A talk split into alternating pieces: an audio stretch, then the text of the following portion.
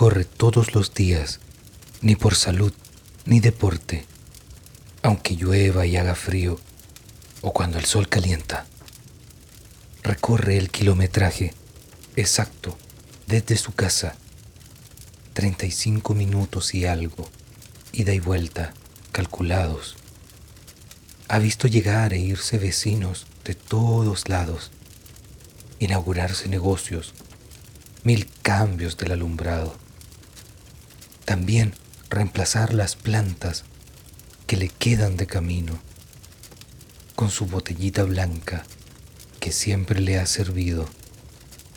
Extraños parecen verle, pero no los conocidos acostumbran la mirada de otrora haberlo visto.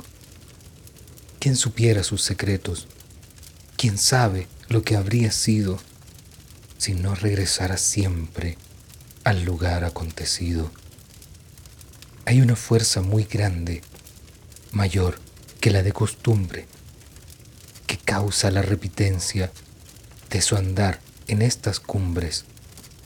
Un paso y después el otro, marcas de huellas cansadas, el desgaste frente al ánima y la vela que prendes a diario, flores que traes y que ordenas, tumba que no es la tuya, pero sí que te condena encerrado en tus recuerdos aunque huyas.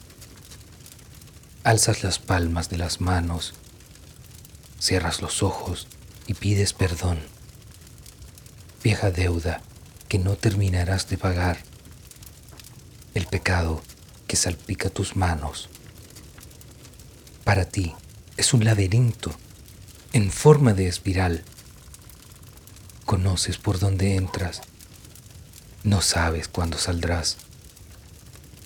Toda esa aura de misterio, esas cosas que no dices, lo que sientes y rechazas cuando sin fuerzas te rindes, agotas el surco propio, haces tu angosto pasillo, la imagen vuelve incesante, confundiendo el tiempo mismo, por más que intento seguirle, persiguiendo de reojo, en un momento se extingue, su rastro se esfuma pronto.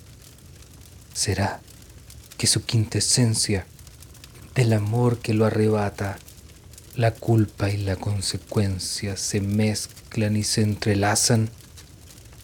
Besar el santo, tocar los pies, resistir las flechas y los azotes, tu peregrinación igual que tu procesión. No podemos ver porque van por dentro en los surcos de tu corazón.